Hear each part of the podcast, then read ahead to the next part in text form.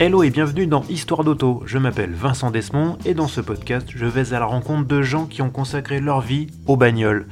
Ils ou elles sont journalistes, photographes, illustrateurs, blogueurs ou encore youtubeurs. Ils ont un point commun, de l'essence coule dans leurs veines. Épisode après épisode, ils nous raconteront leur parcours, leurs goûts, leurs aventures motorisées, en un mot, leurs histoires d'auto.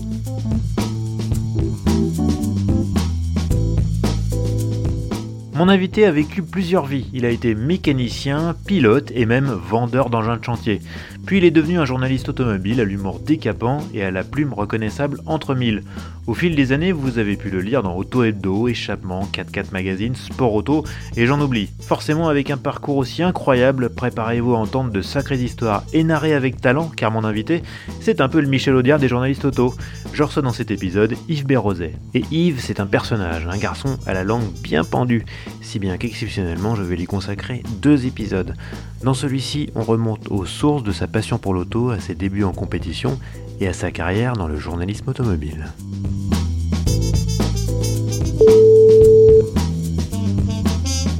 Mais oui. Bonjour Yves. Salut Vincent. Comment ça va? Eh ben bien, et toi là, ça fait, on s'est croisés il n'y a pas très longtemps, mais ça fait toujours plaisir. Mais ça fait déjà trop longtemps qu'on s'est croisés Yves. Ah bon? Ah bah oui. Oh dis donc. T'as bien fait de m'appeler, c'est super gentil. Du moment qu'on parle pas de bagnole, moi, tu sais, ça me va. Bon bah écoute, merci Yves, c'était sympa. hein. donc euh, voilà, c'est la fin de cet épisode. Salut Allez, à bientôt.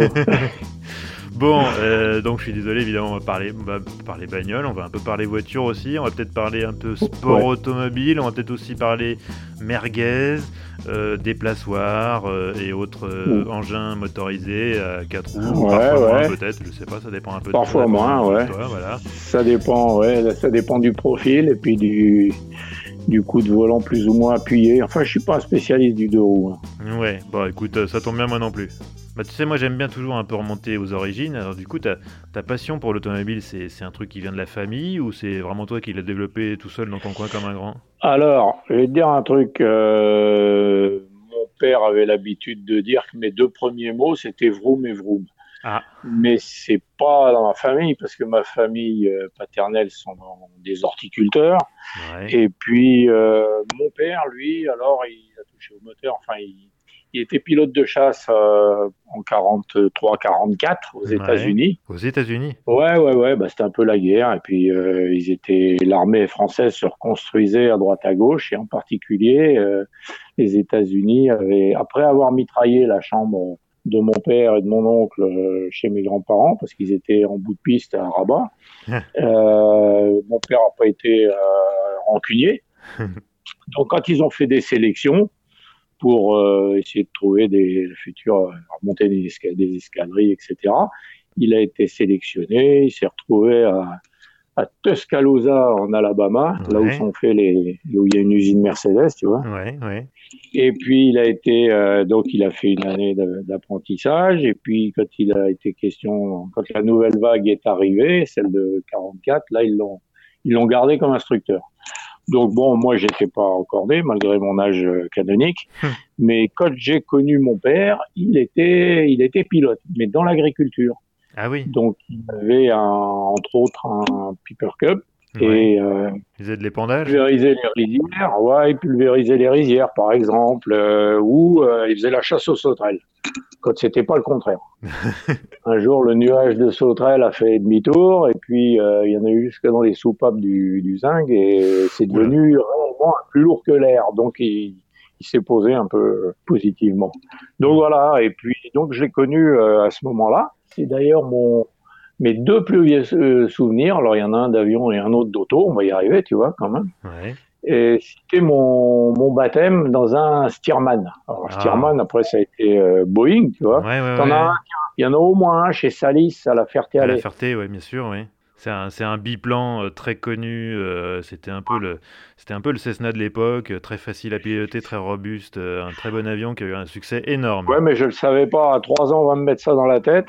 Et euh, donc, j'étais assis sur les genoux du, du mécanicien. Devant, c'est un tandem, hein. donc Oui, un oui, biplan oui. tandem, avec un moteur en étoile.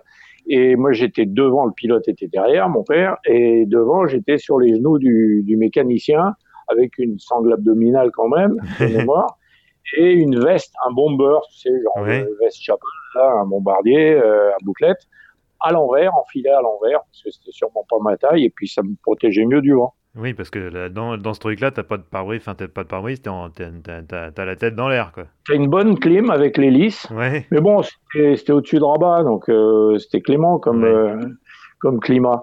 Et puis là, mon père, à un moment, incline le zinc, me tape sur l'épaule, nous tape sur l'épaule, il incline le zinc, et il montre en bas, euh, sûrement la maison des grands-parents, j'en sais rien. Mais moi, j'étais les deux mains arc-boutées sur le bord de la baignoire, là, de peur de, de baigner. Et je crois que c'est ce jour-là que j'ai choisi les quatre roues.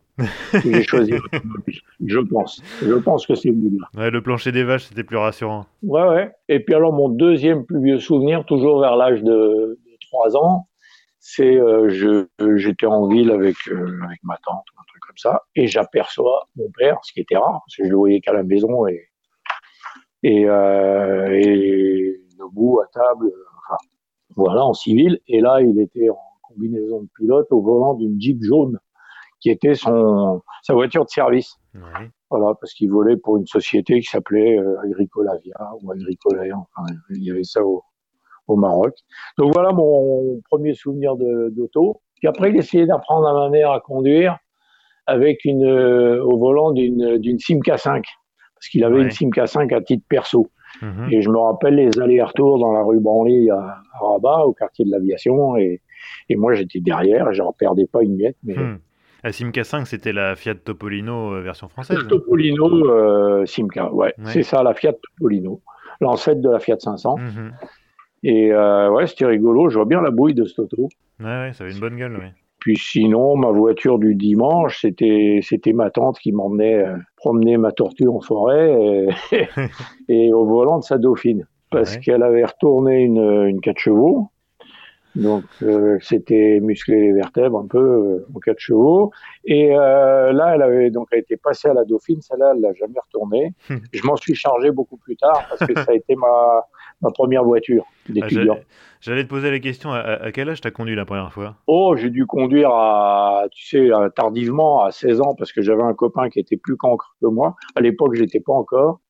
Et lui avait déjà, j'avais 16 ans en seconde, et lui en avait 18. Et donc, euh, il avait la deux chevaux, et c'était sur les bords du lac d'Annecy, et heureusement, c'était une, euh, c'est embrayage centrifuge, donc il n'y avait pas de pédale d'embrayage. Ouais on accélérait. Il fallait débrayer pour passer les vitesses. Ouais, ouais. Puis le bec de canne, là, le porte-manteau. Mmh. Mmh. Non, non, c'était bon. Voilà l'époque, en fait. Tu vois, j'avais. Bon, bah, il était. On était en 64, quoi. Et donc, ta première voiture, c'était la, c'était la Dauphine, alors? Alors, la première que j'ai achetée avec ma première paye, mon premier job d'été, j'ai acheté une Dauphine à Alain Beauchef.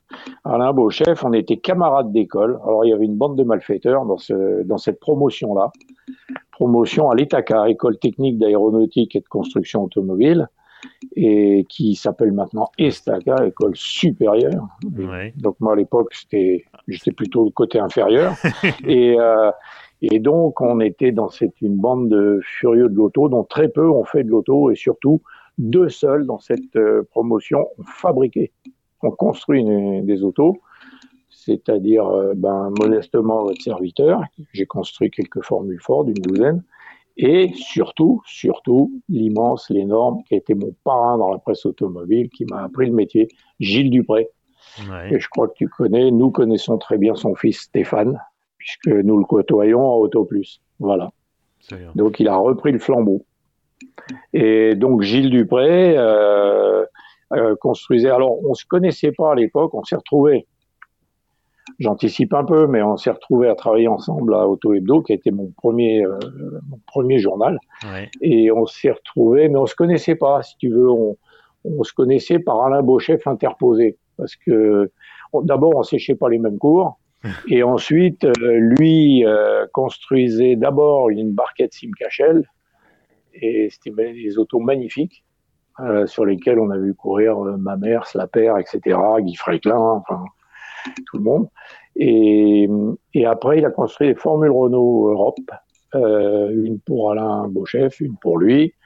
Et pendant ce temps-là, moi, je construisais des formules Ford en Belgique sur le circuit de Zolder chez euh, mon grand, un autre grand frère, hein, je dirais Jean-François Vanet, c'est un Suisse. Et Jean-François Vanet, c'est un, il était venu à Zolder pour faire le Belgian Racing School de Paul Detens, qui était beaucoup plus abordable que, que Manicourt, euh, qui était euh, une école top niveau, hein, le Winfield, les frères Knight, etc., mmh. Tico Martini, et, tout et tout, le berceau de l'automobile, du sport automobile français, Manicourt. Et donc, euh, le Jean-François est arrivé d'Yverdon euh, à, à, Zolder pour faire le volant. Et puis, bon, pour pas se bouffer avec, ils étaient deux, Lugoris et lui, à, et qui allaient se déchirer en finale. Ils ont dit, bon, on va pas payer des tours, se payer des séries de tours. Jean-François, il dit, moi, je vais directement aller m'acheter une voiture en Angleterre. Il s'était acheté une Alexis. Alors, Jean-François, avant, il avait fait le, Polytechnicum de Lausanne et il avait commencé chez Sbarro, chez Franco Sbarro. Et il s'est installé en Belgique. Alors, il a fait un voyage pour la caravane parce qu'il avait planté sur le circuit, un voyage pour aller acheter une Alexis en Angleterre, et il vivait sur le circuit. Et puis Paul Detens l'a embauché comme, euh, comme mécanicien de l'école. Et comme moi, je suis arrivé à l'école, j'ai fait sa connaissance et comme j'avais deux, trois notions de monoplace, là, j'ai, il m'a, on a sympathisé et il était en train de construire sa voiture parce qu'il en avait marre de perdre des roues avec son Alexis hmm. et euh, donc il s'est construit sa première vanée. Et comme il a mis à la première course, il a entouré tout le monde, il est parti devant. La voiture était pas peinte, rien, elle tenait avec des sandos. Euh, il s'est retrouvé, euh, il a abandonné parce qu'il y a eu un joint de culasse ou une histoire comme ça. Il l'a abandonné, mais avec un immense sourire. Et là, il s'est retrouvé avec six chèques dans la main. Donc, euh, il m'a envoyé un petit mot à Paris et il m'a dit là, je vais pas y arriver tout seul, il faut que tu viennes. Alors, il avait beaucoup de courage, hein, parce que moi, je suis quand même né avec 10 pouces gauche, et hmm. puis euh, c'est un, j'étais matheux, quoi. J'avais un bac maths, mais aucune technique, rien. Et puis c'est pas à l'étaca que j'en avais pris beaucoup non plus, c'était pas drôle. Mmh. Mais je savais faire euh, deux trucs, deux trois trucs, parce que à Annecy où j'étais au, lycée, je passais quatre fois par jour dans une ruelle où il y avait un, chauffagiste plombier qui s'appelle Dalbo, père et le fils d'Albo, Marius et Patrick construisaient, avaient construit des Formule 3 sur lesquelles courait entre autres euh, Patrick.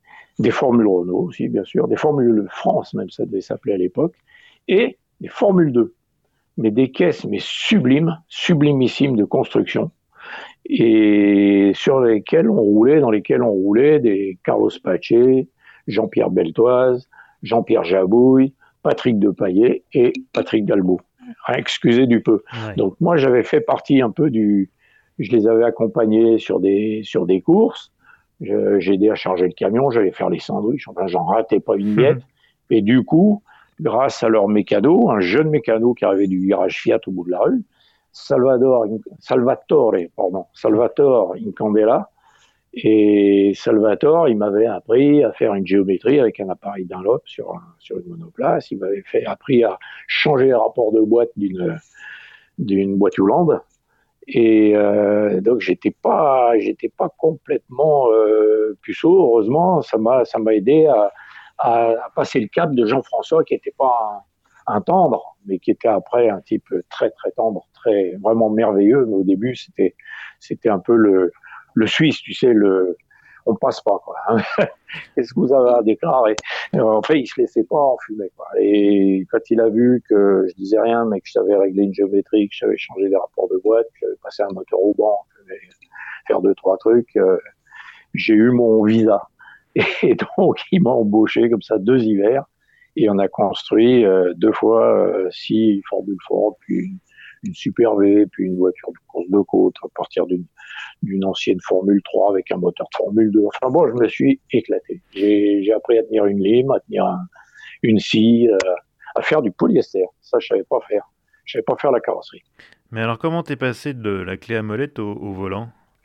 Alors, eh ben parce que moi je savais bien que bon déjà j'ai pas gagné le volant, je pouvais pas me payer Manicourt et je n'ai pas été en mesure de gagner le volant euh, Formule Ford de, de Zolder. J'ai pas été assez bon. Et euh, donc, euh, c'est drôle parce que le jour de la finale, j'étais un peu énervé, j'ai cru bien faire, etc.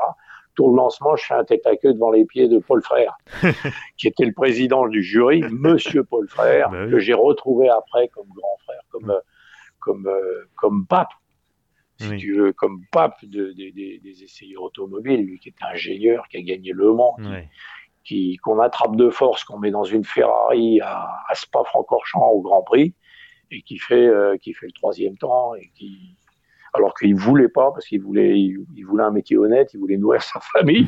et, les mecs de la, donc il était venu exprès que le samedi et pas le vendredi. Et il l'avait chopé de force, il l'avait mis dans la voiture. Et je crois qu'il avait fini troisième euh, ou deuxième ou troisième. Et derrière lui, il y avait Moss et Fondio quand même.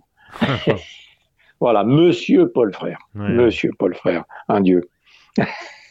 et donc moi, euh, ben, je me suis j'ai travaillé avec Jean-François, j'ai été son mécano, j'ai, baigné dans la course, j'ai rencontré des gens euh, sympas, j'ai vu des, Derek Warwick, des David Kennedy. Et un jour, euh, bon, après je suis rentré en France, parce que c'est pas avec ça que je gagnais ma vie. Je, j'étais euh, avec Jean-François, on tirait, on comptait, quoi. On, mangeait le sandwich dans le camion, on dormait dans le camion parfois, et c'était tout pour pour euh, mettre de l'essence dans sa mm. voiture, etc. Et il, faut, il, a gagné je ne sais combien de courses de Formule Ford, euh, y compris en course européenne. Et donc la barre était assez haute et j'ai eu le bon exemple. Donc je suis rentré en France, euh, dans ma Haute-Savoie, et là j'allais chez un chez un ami euh, garagiste qui chez qui qui m'a appris à acheter une, un break 3 chevaux, un break à 6 pourri 300 francs parce que en Haute-Savoie, il y a beaucoup de sel sur les routes. Et puis, les, les amis 6, comme les voitures françaises, n'étaient pas protégées à l'époque. Donc, tu finissais par freiner avec les pieds, quoi. Tu voyais bien la route. et donc, euh, on a acheté la, il m'a appris à acheter une, un break 6, 300 francs, à lui remettre un plancher, à lui mettre euh, quatre pneus, une batterie, une peinture, euh, etc les, les, freins, les trucs, les machins, et à la revendre 3000. Donc j'en ai fait quelques-unes comme ça, ce qui m'a permis d'avoir une tirelire et d'aller euh, et d'aller acheter ma voiture. Alors le but, la, bourse à la Formule Ford, c'était soit la dernière course de la saison, ce qui est logique, hein, genre octobre, soit alors euh, si j'avais pas vendu assez de trois chevaux, donc euh, en mars, au début de la saison. Et je me suis retrouvé avec euh, euh, avec la remorque, le break Cortina euh, et, mon, ami qui avait cassé sa tirelire aussi, mais je l'ai, je l'ai remboursé plus tard en lui achetant une Triumph Spitfire. Donc on était quitte et merci Jacqueline. Euh, grâce à elle, j'ai pu, j'ai pu débarrer en course. Grâce à mon père aussi, que j'ai, j'ai remboursé plus tard.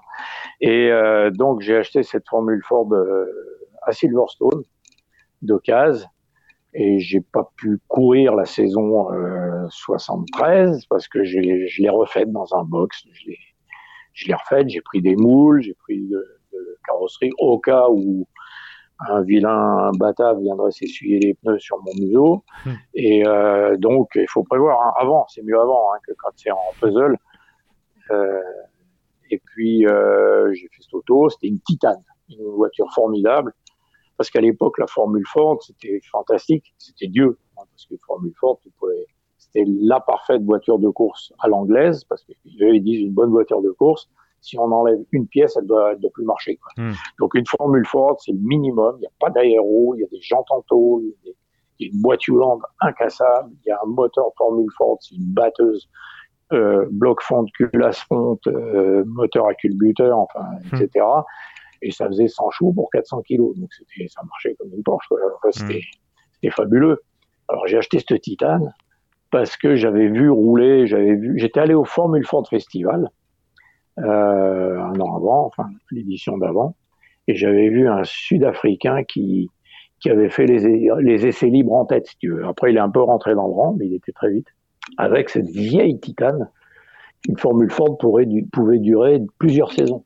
Hmm. On n'était pas tombé dans, tu sais, la dernière bidouille. Euh, ah, j'avance pas si j'ai pas la dernière modif. Enfin bon, je peux te raconter des anecdotes de course comme ça hmm. fabuleuses. Quoi. Non, la, voiture, elle est bonne, tu la règles bien et puis tu mets le pied au fond et puis voilà, c'est ce que faisait ce Sud-Africain. Et donc j'ai acheté, j'ai acheté une Titane et j'ai attaqué la première saison. J'ai pas fait beaucoup de courses parce que euh, c'était le choc pétrolier. Donc la ah compète était interdite en France. Euh, merci Monsieur Mesmer.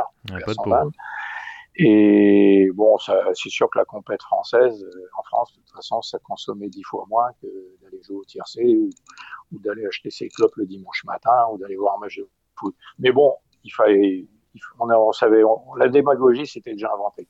Donc, euh, je me suis retrouvé à faire euh, trois courses la première saison, dont une s'est finie dans le rail. Donc ça, c'était mon premier rail. Ah. Ouais, ouais, ouais, violent, violent, violent. C'était euh, le virage Jackie X à Zolder, qui était, je dois être le dernier à mettre euh, tollé là-dedans, parce que c'était avant les stands, il y avait un S gauche-droite qui se prenait en Formule Ford à fond 3, début 4, tu vois. Euh, donc à 180, hein, une Formule Ford, ça vous coûtait à 200, t'es content. Et euh, j'étais en rade, donc j'avais le bras levé, je roulais deux roues sur la bordure, parce que j'étais sur trois cylindres en gros, tu vois. Et j'avais eu le temps de changer les bougies, quoi, de mettre des bougies neuves, et puis de temps en temps, bah, dans les neuves, t'en as une pourrie. Bon, bref, j'étais à, la ramasse, deux roues sur la bordure, le bras levé, et le peloton me prend un tour le, peloton de tête arrive, me prend un tour, et puis il y en a un qui déboîte un petit peu, tu vois, qui ne pouvait pas me voir. C'était euh, Pascal Wittmer, un, Belge. Et euh, on s'est revu, on s'est pas tapé dessus. Hein, le pauvre il était vraiment pour rien. Et surtout, bon, il m'a arraché la roue avant gauche. Euh, je j'ai plus de direction, je suis parti vers le rail, donc vers le pied des tribunes. Et lui, pendant ce temps-là, il était sur deux roues, en train de se faire un béret, tu vois. Hmm. Donc euh, j'ai écrabouillé la voiture et mon genou. Et j'ai traversé la piste, j'ai vite foncé dans l'ambulance parce qu'on m'y invitait, puis savoir comment il allait, puis en fait ça allait très bien. C'est ressauté, c'est protégé, on est, on est sanglé, enfin bon, des vraies voitures, des vraies bonnes voitures de course. Donc voilà mon premier rail que je redoutais. Parce que tu sais, tant que tu t'es pas, c'est comme à ski, quoi, tant que tu t'es pas pris une, bonne, une bonne tôle, tu te dis que ça doit faire mal, c'est comment, euh, etc. Bon, bah là, je savais comment c'était. J'avais fait connaissance avec le rail. Donc j'ai eu tout l'hiver avec mon, mon euh, au début. J'ai quand même pu faire du ski, c'est essentiel, ça aide à cicatriser, hein. la meilleure réduite. Et puis euh, j'ai reconstruit mon châssis qui faisait plus que, au lieu de faire 45 cm de large, il devait plus en faire que 25. Donc je l'ai reconstruit. Et puis j'ai fait une saison euh, 75, 75 euh, avec mes potes et tout, avec ma titane.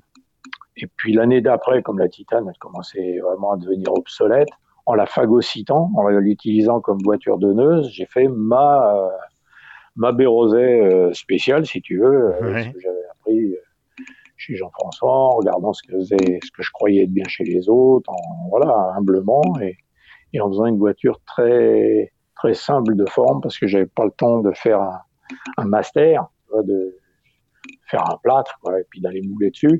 Donc j'ai fait directement les moules en tôle, donc c'était des formes assez géométriques. Euh, ça n'empêche pas de rouler. Et j'ai fait cette auto. Donc euh, je fais surtout un peu de mécanique parce que j'étais, je courais toujours après le quatrième piston pour euh, pour faire le compte. Et, mais je me suis, je l'ai fait. Et là, à la fin de la saison, Jean-François Vanet, donc mon mon parrain de Formule Ford, me dit écoute, l'année prochaine, euh, je vais pas rouler. Euh, tu peux avoir ma voiture, donc une des voitures que j'avais construite avec lui deux ans avant. Tu peux avoir ma voiture, moi je vais pas rouler parce qu'il y a un petit Belge là. S'il y en a un qui sort, c'est lui. Donc euh, si tu m'aides à le faire, euh, à le faire rouler, euh, t'as ma voiture et le petit Belge en question, donc ça a été mon équipier pendant une saison, la saison 77, 77, c'était Thierry Boutsen. Alors lui devant, moi derrière, mais on a été équipier pendant euh, pendant une saison.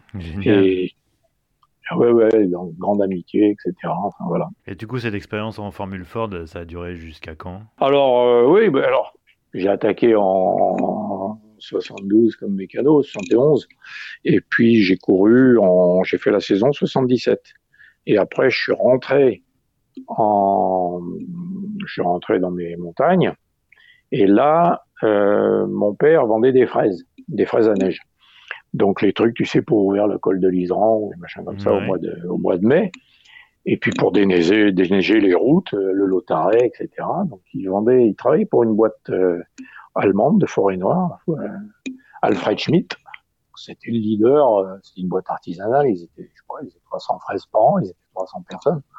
Mais c'était vraiment le, le, leader de la spécialité. Et lui était s'occuper des marchés comme la France, l'Espagne. C'était l'époque où il fallait faire euh, Schmidt France. Il fallait faire une filiale.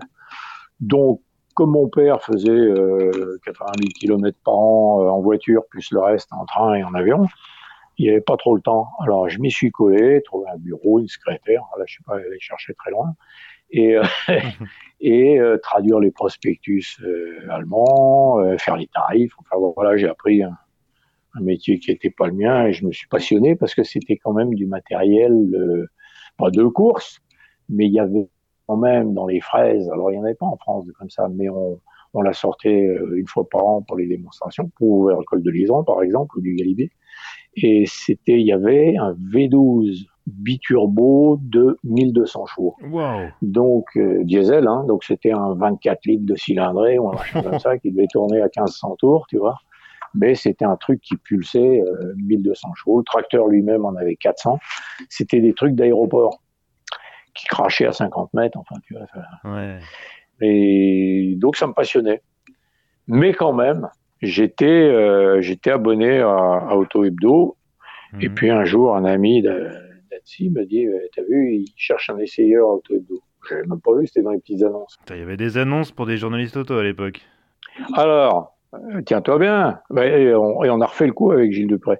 Donc c'était à Auto Hebdo. Et je vois, euh, cherche essayeur, mais il voulait pas, un- pour qu'il ait mis en petite annonce, c'est qu'il voulait pas un journaliste. Il voulait plutôt quelqu'un de l'automobile, tu vois. Il voulait une nouvelle tête. Il voulait un, un type frais. Donc, euh, j'ai décroché mon téléphone, j'ai appelé mon Gilles Dupré. Je dis, ça y est, les constructeurs ont eu ta peau, là, depuis que tu les assassines. Hmm. Parce qu'Auto Hebdo, qui sortait le jeudi à l'époque, c'était le canard enchaîné, quoi. Une semaine c'était Renault, une semaine c'était Peugeot, une semaine c'était Citroën. Donc euh, parce que en face, tu avais quand même une Alpha Sud qui roulait très très bien, mais qui avait un train avant sensationnel, un moteur. euh, euh, les moteurs étaient pas trop mauvais en France, mais tu avais une Golf GT. Enfin, qui, qui infusait tout, même une, une Escort XR3i, c'était XR3 puis XR3i, c'était, ça faisait, nos voitures avaient l'air pâles, quoi. Euh, C'était triste, on était, euh, on savait faire, mais on laissait pas faire, les gars. Parce qu'il y avait des, quand même des, des gens qui savaient faire des voitures en France, et pas que des voitures de course. Donc bref, alors il me dit non, non, pas du tout, c'est parce que nos essais euh, marchent bien, ça nous a permis, tu vois bien, de, de le, le seul fait de créer Auto Hebdo, bravo Michel Homel, hein, ça a mis euh, Sport Auto de 120 000 à 70 000 exemplaires par mois. Tu vois, c'est normal. Et oui, parce que Sport Auto, qui était la réfé- une référence, en tout cas, pour le sport international, la Formule 1, et Mhm. les beaux essais de José Ravinsky, Mhm. les Jaguars, les trucs, les machins. Et, euh, et à côté de ça, il y avait euh, Échappement, qui était le, la, la Bible du sport euh, national. Ouais. Les rallyes, les courses de côte, l'autocross, etc. Il n'y avait pas encore rallye cross, où il arrivait avec, avec Auto Hebdo en 76. Mhm.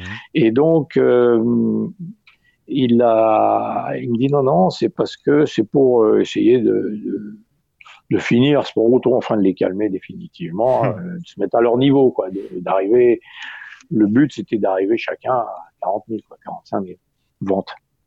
Donc, on va doubler les essais. Donc, on cherche un essayeur. euh, mais pour lui, j'étais, euh, je travaillais à la Berosenko avec mon père. J'ai dit, mais non, tu sais, c'est pas, c'est pas une, c'est pas une monarchie. Hein. Et puis moi, c'est pas mon truc. euh, même s'il y a 1200 chevaux dans certaines fraises, euh, moi, c'est, moi, je lis, je lis, je lis pas Fraise Magazine, je lis Auto Hebdo tous les, Hmm. toutes les semaines.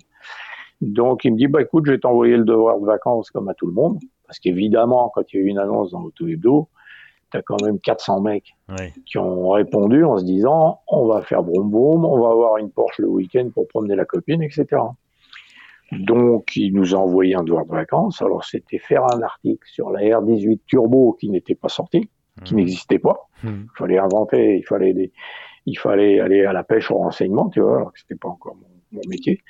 Et euh, donc la R18 Turbo, et puis un essai de 911. Ça, c'était un peu plus courant, mais j'ai jamais fait euh, d'essai, quoi. Je savais que ça existait, le 911, je pense bien. Mhm. Et donc, euh, euh, il y en a 100 qui ont répondu, parce que ça a calmé quand même. Il y avait deux articles à rédiger. euh, Ouais. au crayon, à la gomme, et puis mon épouse, ma future épouse qui, qui était à la machine. Et donc, euh, on est sans avoir répondu. Là-dedans, il y en avait 25 qui devaient se tenir, quoi, comme des, des débutants. Quoi. Et euh, ils en ont tiré 6 ou 7. Et je me suis retrouvé à faire le volant euh, auto-hebdo euh, à Paris, rue de Lille à l'époque. Donc j'arrive dans le dans le bureau de Michel Homel, entre autres, et puis son bras droit à l'époque c'était Gérard Lips, le rédacteur chef d'Auto Hebdo c'était Étienne Moiti, une famille automobile. Hein. Mmh. Et euh, donc de journalistes automobile. Et donc euh, et Gilles Dupré. Alors Gilles tout de suite il a dit moi euh, comptez pas sur moi pour donner mon avis puisque on s'est croisé à l'école de mmh. temps en temps avec Yves. Donc euh, et les autres ont dû se dire, bah écoute, s'il y en a un qui peut supporter le Gilles Dupré, parce que c'est quand même un, un personnage, s'il y en a un qui peut le supporter, ça sera son pote, son jumeau. Puis en plus, ils ont la même euh, la même façon de s'exprimer. Et euh, c'était, on est de la même génération, euh, Coluche, etc. Puis on a, on a fait le même parcours, on s'est tapé sur les mêmes doigts avec les mêmes marteaux, enfin chacun le sien. Mmh. Voilà, on avait vraiment, on était jumeaux quoi, et avec des caractères différents. Hein. C'est-à-dire avec un pour supporter l'autre, quoi. Mais c'est comme ça que ça marche les couples. Et donc mmh. que je me retrouve à Auto Hebdo en décembre 80. Et là, je m'éclate parce que l'hebdomadaire, je je sais rien faire. Hein. L'hebdomadaire, c'est quand même sensationnel. Parce que tu avais les gars, tu avais Didier Braillon qui était sur les Grands Prix, Christian Courtel qui était sur les circuits euh, français, tu avais Jean-Paul Ramboisé qui était sur les rallyes, euh, championnat du monde ou autre. Et tout le monde se retrouvait euh, avec des yeux, avec des grosses valises le lundi matin à la rédaction de Lille à, faire son papier, etc. Et des fois avec Gilles, nous partions, avec, et puis avec Xavier de Nonvel, photographe, nous partions à Montlhéry euh, chronométrer une bagnole, faire les photos, et l'après-midi, tout le monde était studieux. Euh, moi, je me coinçais les doigts entre les touches parce que j'avais jamais appris à taper la machine, évidemment. Donc, c'était pire qu'un flic, quoi. touche partout ou un journaleux. Hein. Et, donc, on tapait à la vraie machine mécanique à l'époque. Et le, il fallait rendre le papier et boucler le canard le soir. Ah, allez, euh, les, les, les, quand il n'y avait pas trop d'actu, c'était 8 heures du soir pour l'apéro. Enfin, on n'est pas d'ailleurs. On n'est pas le vice encore. Hmm. Et pour le, pour le dîner, on allait dîner dans le coin et, et ou à 10, 22, 23 heures, bon, ça va, à Paris, un lundi, lundi soir, on y arrive encore. Pendant ce temps-là, tu avais un coursier qui partait à Bruxelles, chez Nimifi, pour euh, photograveur, imprimeur, etc., etc. Et donc, ça, c'était lundi soir. C'était un, lundi, c'était la ruche. C'était fabuleux. On avait essayé, découvert une bagnole le lundi matin. Et le mardi après-midi, alors le mardi matin, c'était en jeu au tennis, Pierre Pagani, Olivier Kével, euh, Étienne Moiti, etc., Jean-Pierre Malcher, enfin bon, et euh, François Chatriot, enfin voilà. Et, le mardi après-midi, on rigolait plus, réunion de rédaction, et les premiers exemplaires de, de réglage, les premiers exemplaires imprimés, arrivaient de, de, de Bruxelles, de, de Belgique, ouais. Et on, se les jetait à la figure, on les déchirait, on voulait seulement voir, on était très très fiers, très satisfaits de ce qu'on avait fait, mais on, on, se les envoyait à la figure pour, on, essayait de ne voir que ce qu'on on aurait pu faire mieux, quoi. Hmm. Un peu comme chez Mercedes F1 aujourd'hui. Ce qui fait que du coup, Auto Hebdo, bah, il, il a commencé à, à, vendre des 45, 50 000 exemplaires, etc. Et puis, euh, bon, c'est un milieu de caractériel, c'est très chaud, tu vois, c'est très, et le journal était en kiosque le jeudi. Donc voilà. Donc tu as ton boulot, tu fais ton boulot le lundi matin, la, journée du lundi, tu rends ton truc, euh, ton devoir le, lundi soir, et tu avais ton canard euh, dans les mains le mardi après-midi, le mardi soir, et puis il était en kiosque le jeudi.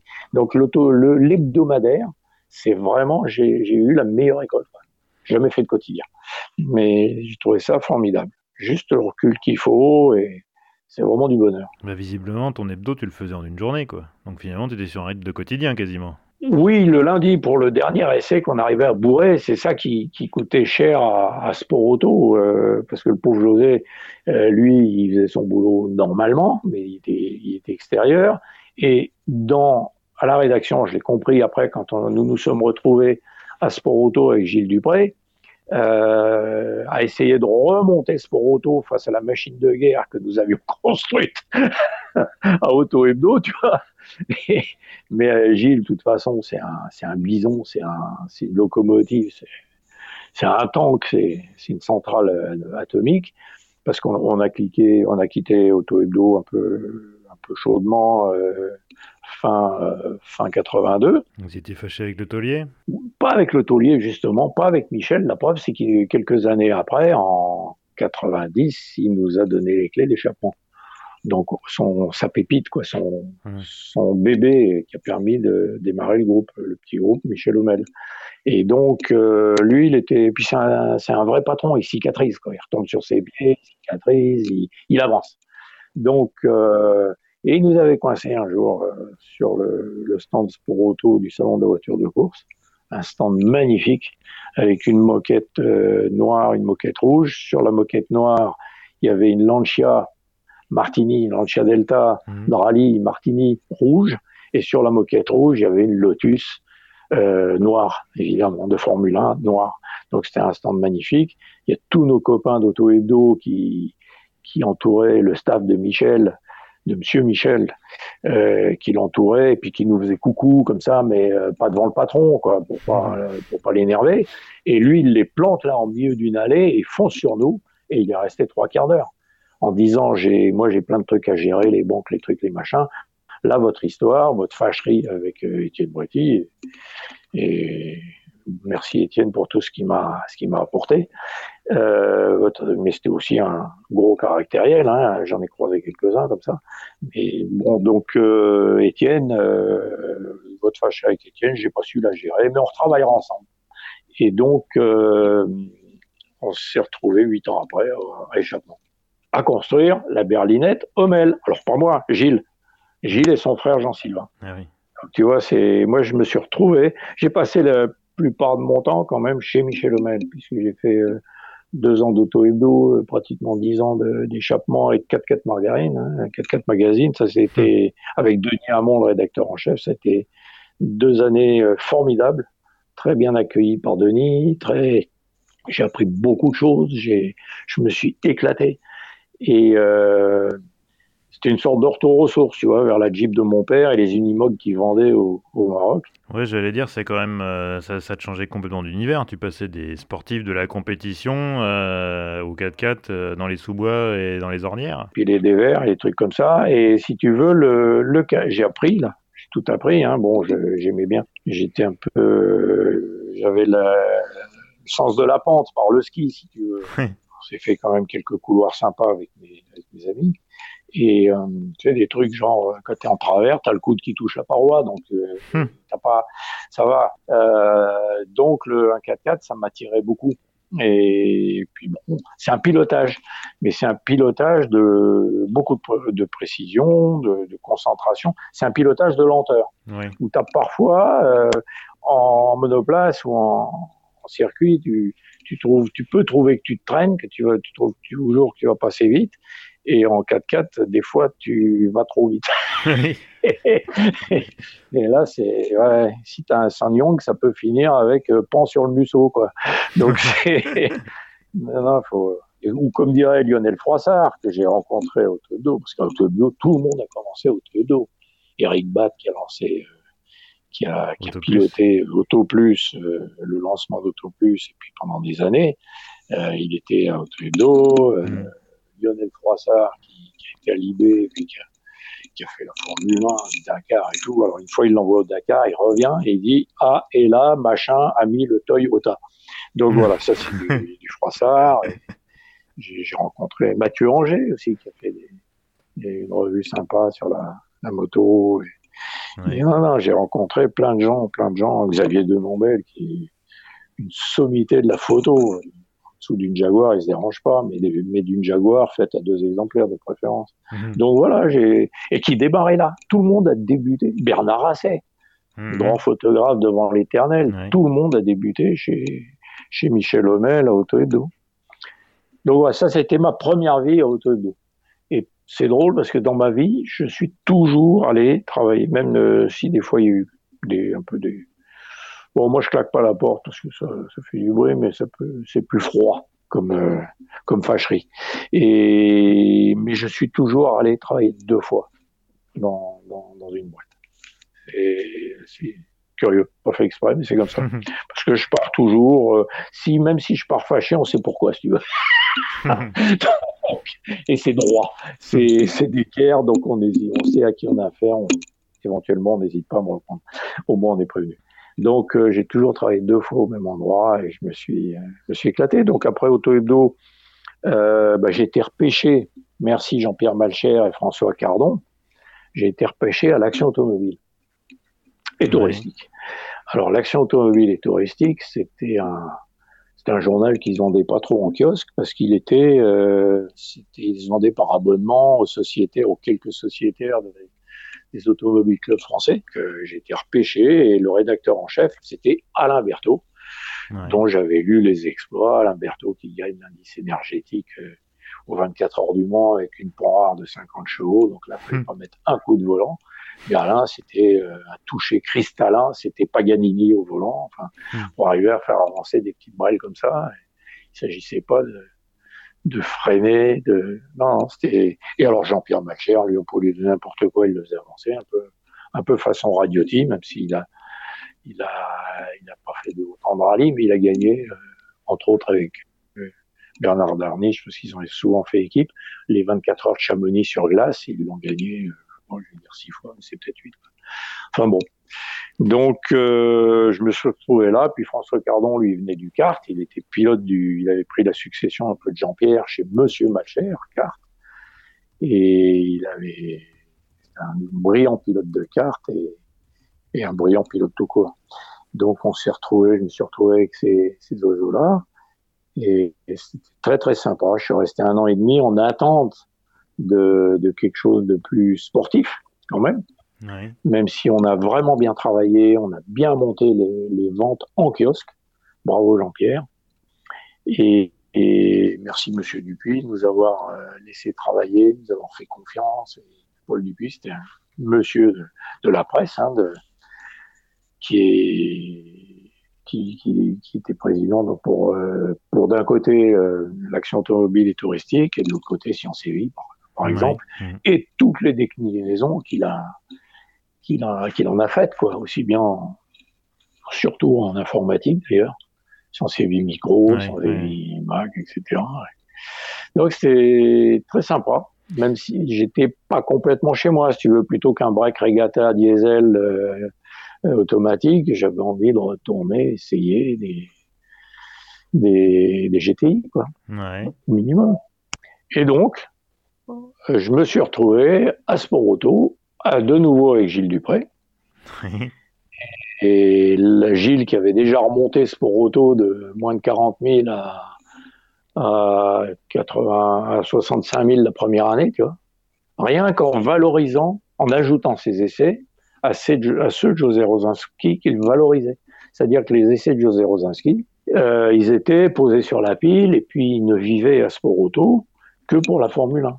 Hmm. Donc, euh, le, même le Grand Prix de trois semaines avant, euh, puisque c'est un mensuel, il, était resté, il est resté mensuel, le, le, Grand Prix de trois semaines avant, il avait toujours ses 12 ou ses 20 pages, parce que Gérard Combach, qui était un fondateur de Sport Auto, hmm. il faisait ça pour, euh, pour sa Formule 1, pour ses amis, euh, etc. Et il avait raison. Et c'était sa passion à lui. Et donc, les essais de Rosinski, c'était s'il y avait de la place. Et toute la rédaction réagissait comme ça. Donc euh, Gilles est arrivé là-dedans. Et lui, euh, les essais de Rosinski, il les sortait de dessous la pile, il les remettait dessus, en disant on est déjà handicapé par le fait d'être euh, d'être mensuel. Et en face, on a Auto Hebdo et on s'y connaît puisqu'on en vient. donc là, maintenant, on va va bombarder. Alors il y a eu donc José, il y a eu Gilles et moi, et en été. Mais alors on bouclait pire qu'un hebdo. C'était, mais c'était fabuleux. Donc avec Gilles, je me rappelle avoir bloqué, bouclé au moins un sport auto comme ça, avec euh, donc euh, première nuit blanche le dimanche soir, Gilles chez lui et moi chez moi. Euh, le lundi soir, et eh ben, il me dit bon là, il faut que je dorme quelques heures. Donc j'ai fait une deuxième nuit blanche, je crois directement chez le photo compositeur, parce qu'à l'époque on, on donnait des manuscrits et puis c'était ressaisi par des clavistes. Tu vois, le, temps gagné maintenant avec la numérisation, quoi. avec le digital. Et, et donc, euh, je suis resté euh, à l'atelier de photocomposition, j'ai tapé directement mon truc, etc. Et le, pareil, on s'est fait deux nuits et trois jours, enfin, quatre jours, parce qu'il y a eu le samedi. Enfin, d'affilée, je m'étais tapé de.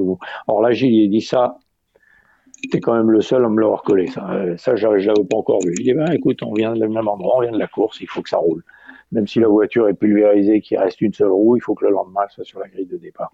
Hmm. C'est une super école. Merci hmm. Jean-François Vanet, merci Gilles Dupré pour euh, pour ça. Et c'est mes deux, sont mes deux grands frères, si tu veux, de d'éclate quoi. ouais. Donc euh, voilà, auto hebdo, l'action, sport auto.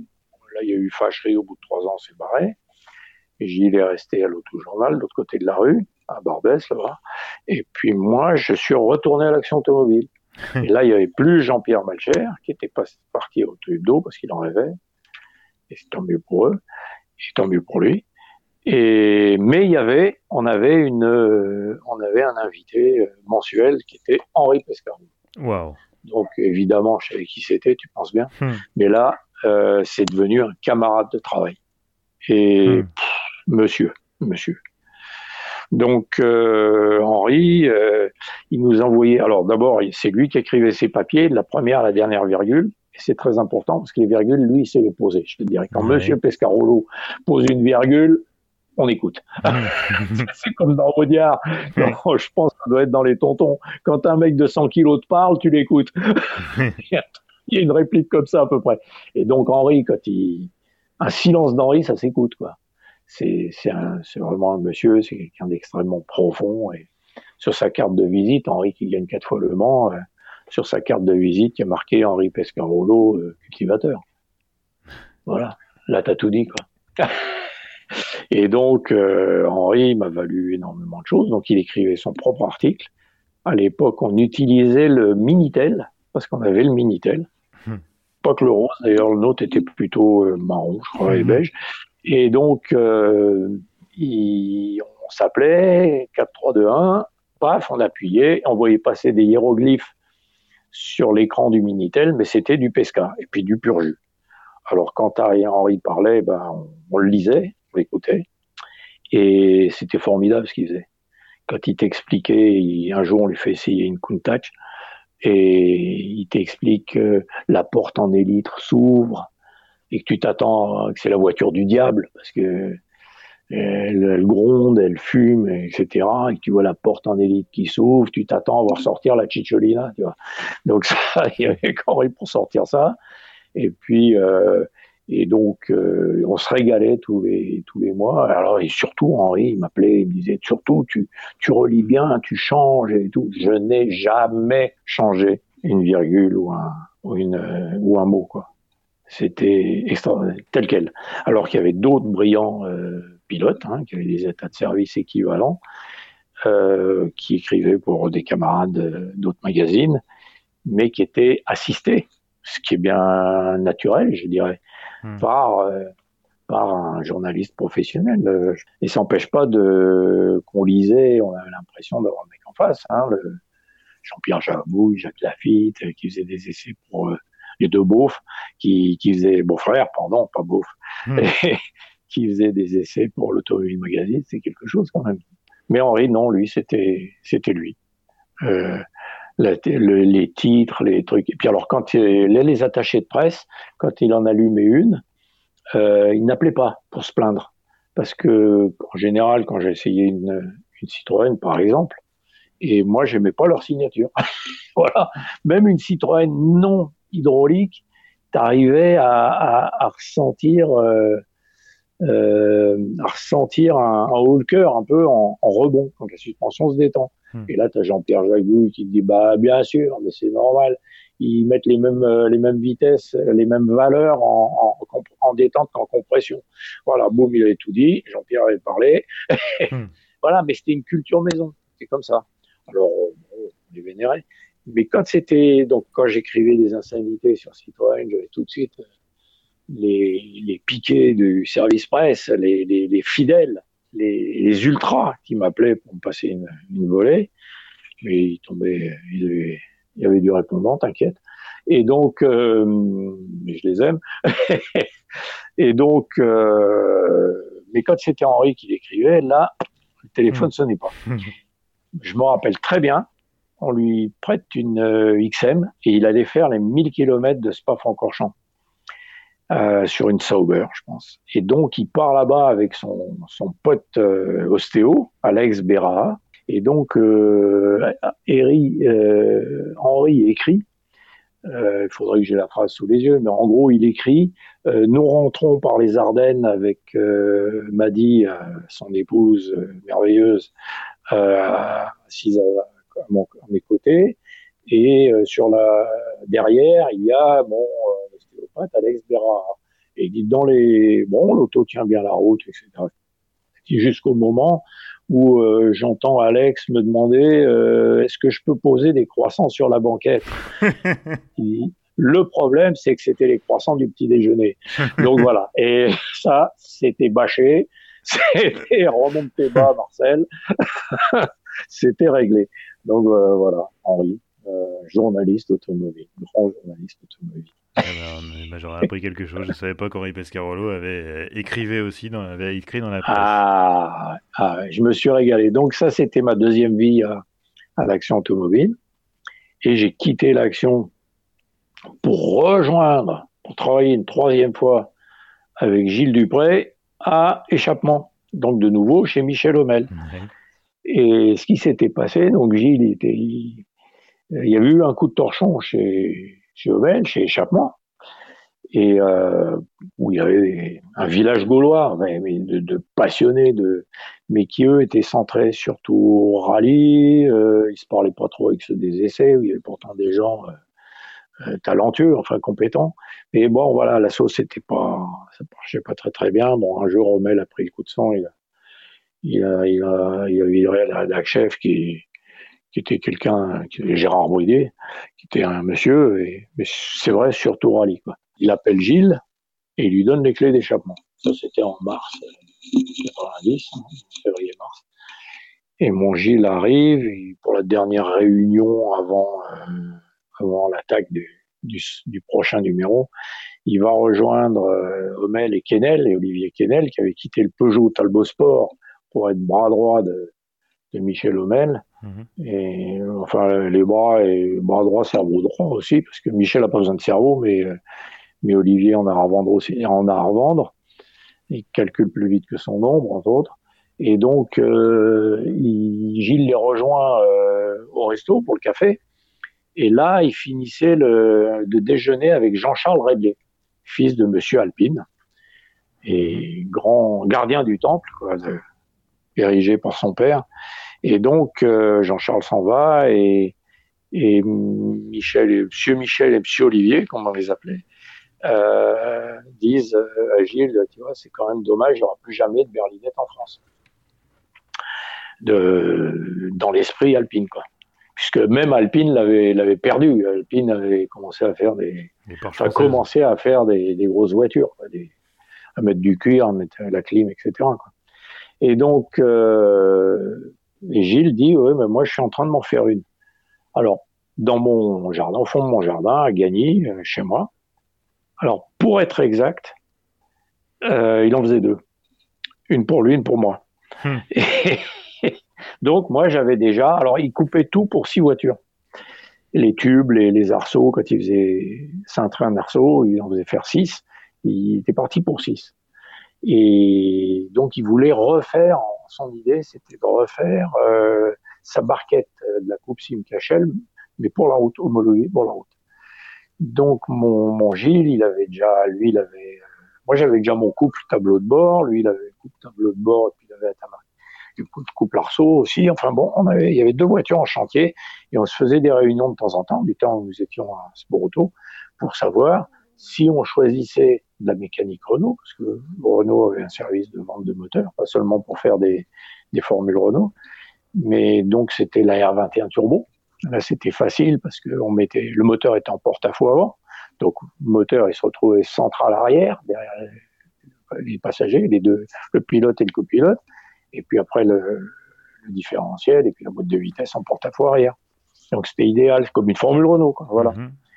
Et puis, euh, d'un autre côté, il y avait Peugeot qui avait sorti une bombe, une auto extraordinaire, qui a vraiment euh, qui a marqué, la 405 MI16, mhm. avec le 16 soupape formidable. Mais bon, là, c'était un peu plus compliqué parce que le moteur était en travers. Et bon, c'est bien, ça resserre les, ça resserre les masses. Euh, chez Peugeot Sport, enfin, des gens très, toujours très discrets, ils n'ont jamais, ils ont jamais les plans des bagnoles. Mais on savait que la Mi16, il y aurait une version T16 turbo et il y aurait euh, une 4 roues motrices. Et pour Gilles, lui, euh, 150, 160 chevaux, 180 chevaux euh, sur deux roues motrices, mais au-delà, 200 chevaux pour 405 euh, T16 qu'on subodorait, euh, il faut quatre roues motrices. Et la 405 T16 serait quatre, roues motrices.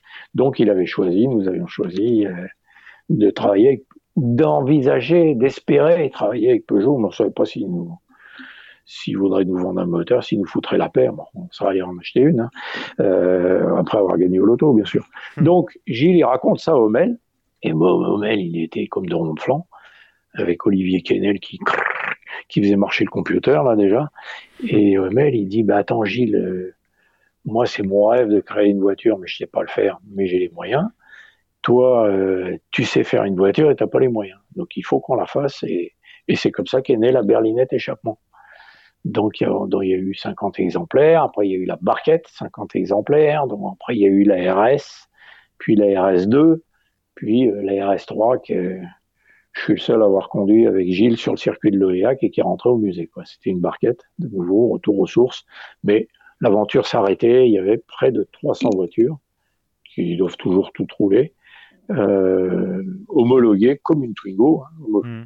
non pas homologuées par... Euh, euh, en petite quantité, enfin, euh, je sais plus comment on dit, mais homologué par type. Hmm. Donc Gilles, il, faisait, il était rédac chef pendant un an ou deux d'échappement. Et pendant ce temps-là, en dessous, à l'atelier, son jeune frangin Jean-Sylvain, avec qui il avait fait ses voitures de course, lui, il, attaquait, il avait rapatrié les pièces de Gagny, ils attaquaient les six premières berlinettes euh, à Saint-Cloud et sous échappement. Donc voilà, euh, l'aventure. Et, pendant ce temps-là, Michel Homel, eh ben, il, retournait l'Oéac, ce village d'Ille-et-Vilaine, à 35 km de Rennes, parce qu'il avait eu un coup de cœur pour une maison, pour les, pierres de cette maison. Donc il avait acheté cette maison.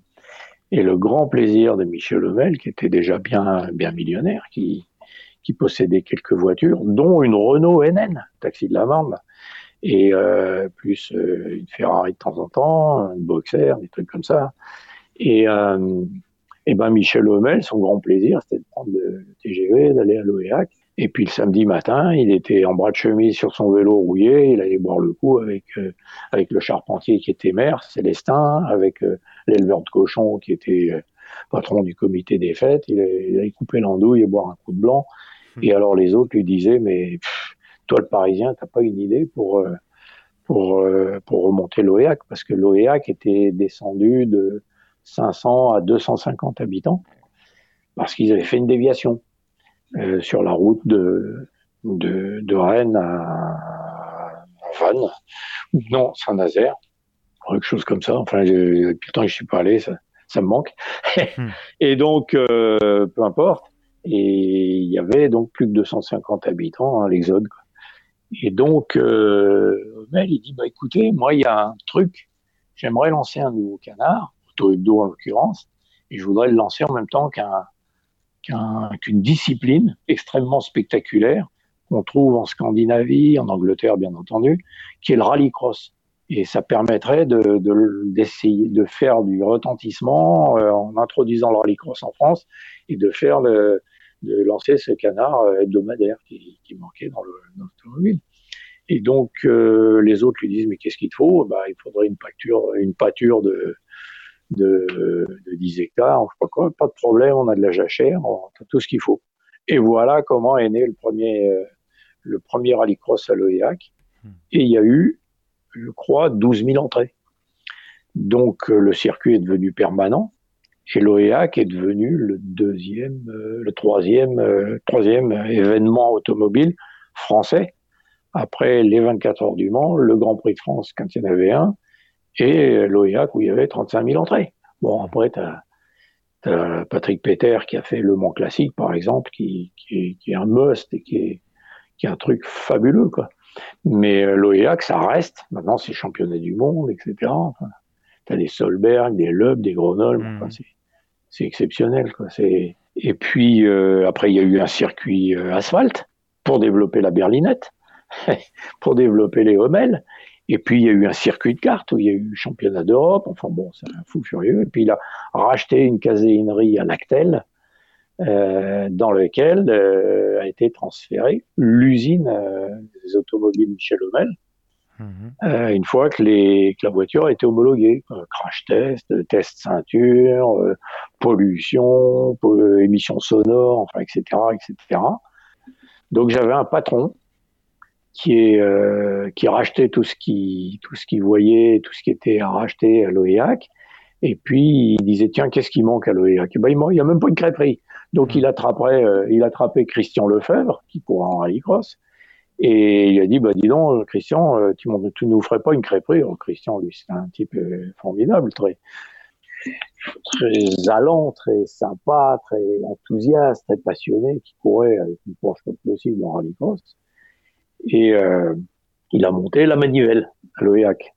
Donc euh, Christian il dit mais moi j'ai pas les fonds. Michel il dit t'inquiète, fais des crêpes, fais-nous des galettes. Et lui son but c'était pas de posséder comme dans les westerns de posséder tout le village, c'était de de faire vivre qu'il y ait de la lumière dans toutes les maisons du village. Qui est, euh, alors il y a eu une crêperie, après il y a eu un hôtel, et puis après Michel il a racheté un autre truc, il en a fait le café du village, c'était une cathédrale pas possible. Puis il y avait, un piano au bar où il y avait des chambres, comment Et il a fait le manoir de l'automobile. Alors moi, la première fois que je suis allé au manoir de l'automobile qui n'était pas construit, il avait racheté une ferme euh, contre le circuit de rallycross. Et là, dans un, on va dire une étable, il y avait 70 voitures, mais qui, dont les poignées se touchaient, quoi. Oui il fallait marcher sur les voitures pour aller chercher celle du bout, quoi, presque. Hmm. C'était exceptionnel. Il y avait 70 voitures. Puis après, il y en a eu 400, quoi. De à et pas qu'à Et puis son musée, il est extraordinaire. Il est parce qu'un jour, il y avait un, un pépé qui voulait prendre sa retraite. Il avait un musée de l'attelage hippomobile. Donc des canassons empaillés avec des, des roulottes, des chariotes, des, des, des trucs et des machins. Michel a récupéré tout ça, il l'a hébergé au premier étage de son, de son manoir de l'automobile. Et donc, c'est un musée où même euh, si maman euh, aime pas les bagnoles, eh ben, elle va voir des beaux vêtements d'époque, des, des, belles dames, des coiffures d'époque, etc. Et puis, il a aussi refait des, grâce à des maquettistes de cinéma, euh, euh il a fait, refait des, ou en miniature, ou en échelle 1, parce qu'il adore chiner, il a refait. Alors il y a une salle de classe euh, au début du XXe siècle, mmh. il y a un atelier euh, de vulcanisateur avec des outils Michelin de 1902. Enfin, il, y a, un Fouga Magister qui est, qui est peut-être de la patrouille de France euh, il y a bien mmh. longtemps, qui est pendu au plafond. Enfin, c'est fabuleux, fabuleux, fabuleux. C'est c'est quel monsieur, quel entrepreneur, quel... Malheureusement, euh, malheureusement l'Empire Rommel est plutôt sur le déclin, puisqu'il a, il a été obligé de céder Auto Hebdo, le manoir se porte pas très bien. Ah oui, bah bien sûr, mais le, le manoir, il a beau avoir fait, même dans les premières années, déjà 10 000 visiteurs, etc. On sait qu'un musée, c'est pas, c'est pas ça qui gagne de l'argent, c'est, hmm. ça a même du mal à, s'équilibrer. Donc, euh, euh, il, et puis Michel, il a, il a donné, il, maintenant il a le droit, il aura le droit de, de lever le pied. Bien sûr. Longue vie à lui, euh, il a eu des coups de fatigue, j'ai remonté, je l'ai vu à Rétromobile, il m'a raconté ses projets parce qu'il en a toujours. Hmm. Bon, bah là, ils en ont peut-être pris un coup euh, dernièrement, mais c'est pas grave. Il y a des, dans les choses qu'il a créées. Tu sais, Michel, chaque année, euh, il a commencé avec échappement, en tout et pour tout. Puis à un moment, il s'est retrouvé avec 17, 24 titres. Enfin bon, alors il en lançait un dans l'année il en rachetait un, il en vendait deux, enfin, il en arrêtait un. Enfin, tu vois, ça a toujours vécu, brassé, etc. Il y a eu des, des canards, des pins, des magazines de pins, des hmm. magazines de ceci, des magazines de cela. Mais les pins, la folie a duré trois ans, quatre ans, je sais pas. Donc il faut bien passer à autre chose. Et puis euh, euh, Michel, il a deux enfants charmants, euh, les aînés. Hein, je parle des aînés parce qu'il y a, il y a, il y a la, la, jeune génération, mais les aînés qui seraient en âge d'être héritiers de, l'empire, comme tu dis, euh, bah, Félicia d'un côté et puis Manu de l'autre, c'est c'est pas leur truc, tu vois. Non, non, j'ai eu des patrons sensationnels et des un patron comme Michel Homel. Il faut savoir que Michel, il était donc patron de presse, constructeur automobile. Il avait une licence 4 euh, pour le café du village. Il est hôtelier. Euh, parce qu'il n'allait pas les parts, parce qu'il lui il veut pas tout garder, c'est pas pour lui, c'est mm. il lance le truc et après il confie ça à quelqu'un, boucher, parce qu'il n'y avait pas de boucherie à, à l'OEAC, Michel, il, il, tordait le poignet à tous ses fournisseurs, à tous ses amis, etc., pour qu'ils viennent investir dans l'OEAC, qu'ils fassent un gîte, qu'ils fassent une chambre, des chambres d'hôtes, et puis qu'ils achètent une berlinette surtout. Et donc, et, euh, et l'OEAC s'est retrouvé et repassé à 600 habitants. Moi, là, j'ai des chiffres anciens, hein, euh, mais hmm. il est repassé à 600 habitants. C'est un type qui n'arrête jamais. Qui... Ouais, sacré personnage. Et Gilles Dupré, c'est un mec qui n'arrête jamais non plus. Oui, ça, un grand personnage. Mais moi, j'ai eu des patrons de presse. Euh. Hmm. Le reste du temps, j'ai travaillé plutôt pour des entités. Quand je me suis retrouvé à, à Sport Auto, bah, c'était là, c'était plus chez Monsieur Homel ou chez Monsieur Dupuis. C'était, euh, c'était chez euh, Ersan dans un premier temps, puis euh, chez, euh, chez Mondial, et puis mais Mondadori, c'est quelque chose. C'est hmm. comme ça que ça, ça, ça a fini, du moins de mon temps, hein, puisque ça a encore changé. Hmm. Et surtout, ils m'ont toujours foutu la paix. Euh, Paul euh, Dupuis, il descendait des fois à la rédaction parce qu'il relisait tout. Hein, il était directeur de la publication, donc il relisait tout. Et il me disait, euh, vous êtes sûr là? Parce que là, quand même, euh, la, la, Rover Metro, là, qui était une, une, des rares voitures encore dangereuses à cette époque-là, il, il, disait, mais vous êtes sûr là? Parce que la dernière fois, euh, quand même, vous nous avez fait perdre un budget pub de, de, de 400 000 francs ou je sais pas combien. Alors je dis bah, écoutez Paul, euh, j'ai des témoins. Euh, c'est une voiture avec laquelle on peut se virer en ligne droite quoi. Donc ça devient rare. Bon bon, pas de problème, pas de problème. Il y avait quelques bouses comme ça dans les années encore 80, 90 il y en a eu quelques-unes. Euh, je me rappelle Jean-Pierre Malcher quand il essayait une Ford Orion, qui hmm. était une, euh, une escorte avec un coffre, ou une Fiat Regata, qui était une Ritmo avec un coffre. En gros, quand on reprenait, on sautait la bosse à Montlhéry, et c'était quand même lui qui sautait le plus haut, et donc le plus loin. Et il écrivait, euh, notre Jean-Pierre Malcher, et il disait, mais c'est pas une colonne de direction qu'ils ont montée, c'est un tuyau d'arrosage. donc,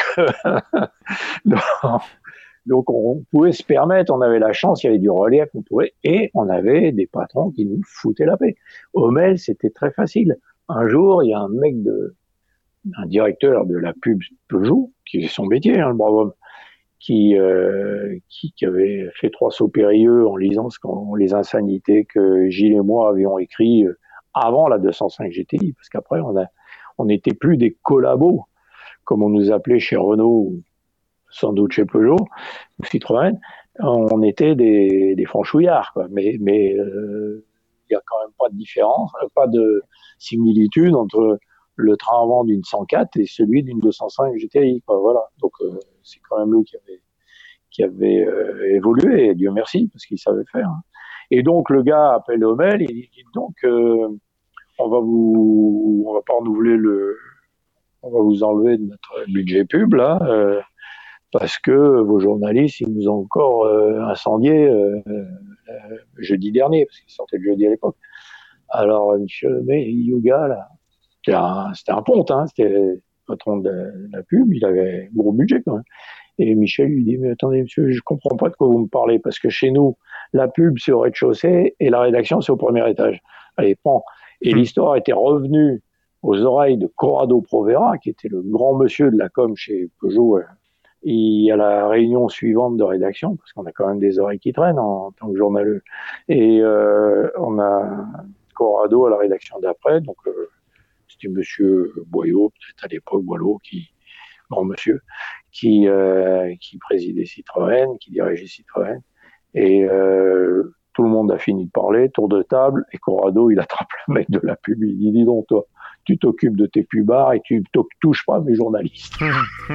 Parce que, heureusement, qu'il y a les deux uluberlus là d'auto hebdo pour nous pour nous botter le train de temps en temps, sinon on s'endormirait. Et euh, au moins là, il y a du poil à gratter. Parce que c'est vrai que il y avait un peu de tendance par moment de dire c'est français donc c'est bien. Euh, bah, c'était pas le cas de José Rosinski à Sport Auto et c'était pas le cas de Gilles Dupré à Auto Hebdo. Voilà. C'est la fin de ce premier épisode consacré à Yves Bérosé. On se retrouve dans 15 jours pour la suite. Merci d'avoir écouté cet épisode d'Histoire d'Auto. S'il vous a plu, n'hésitez pas à vous abonner, voire à laisser une appréciation sur la plateforme où vous récupérez ce balado. Ça aidera d'autres personnes à découvrir ces entretiens. Pour vous tenir au courant de l'actualité du podcast, vous pouvez liker sa page Facebook ou vous abonner à son fil Twitter. Cherchez à chaque fois Histoire d'Auto au pluriel. Enfin, vous pouvez me joindre par mail, histoire d'auto toujours au pluriel, gmail.com pour vos commentaires, suggestions ou idées. Enfin, n'oubliez pas, Histoire d'Auto c'est un nouvel épisode tous les premiers et 15 du mois. A bientôt et bonne route